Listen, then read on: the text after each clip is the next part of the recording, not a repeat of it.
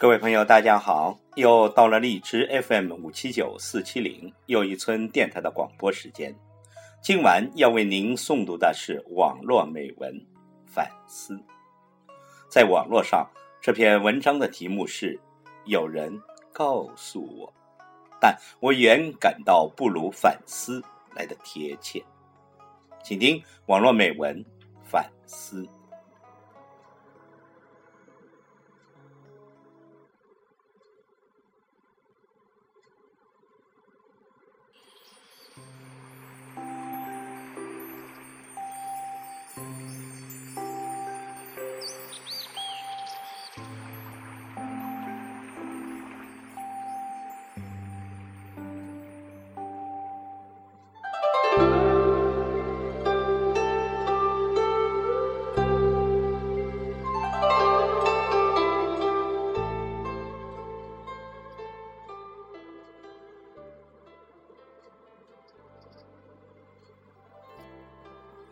一位渔民告诉我，因触礁倾覆的船比被飓风掀翻的船要多。人生的许多关头，不在于抗风雨，而在于补漏洞。一位园丁告诉我，不是所有的花都适合于肥沃的土壤。沙漠就是仙人掌的乐园。人生的许多成败，不在于环境的优劣，而在于你是否选对了自己的位置。一位阳光告诉我，他很快活，因为他可以与野花攀谈，与小鸟对话，随白云飘荡，草原起舞。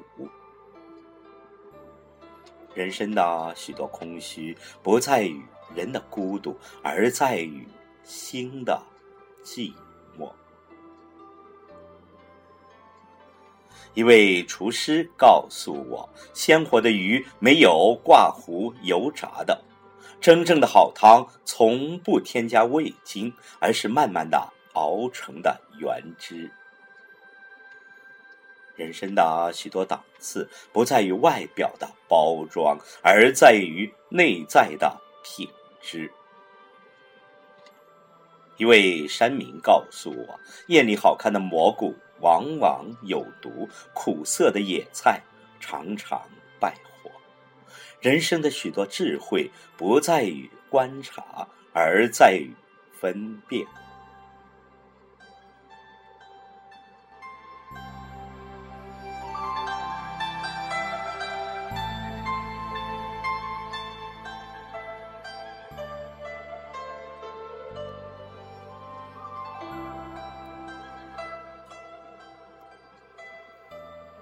一位钢铁工人告诉我，铸钢有一道重要的工序，叫淬火，就是把滚烫的钢锭放到冷水里，急剧的降温。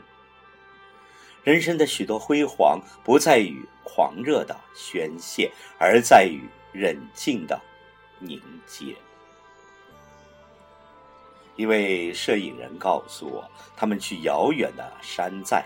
采风，有人拍回的诅照，明月苦难岁月；有人随后举办的个人摄影展，唤作世外桃源。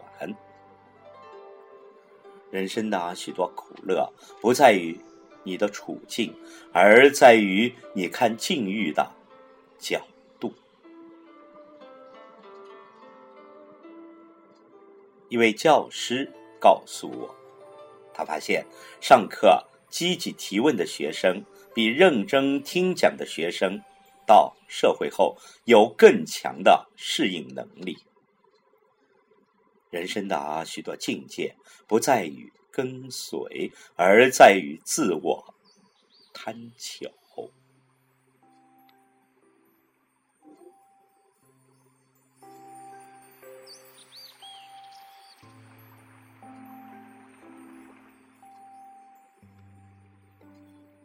一位画家告诉我，大师的作品常常留白，太满太急，容易使人失去想象的空间。人生的许多魅力不在于完美，而在于对缺憾的回味。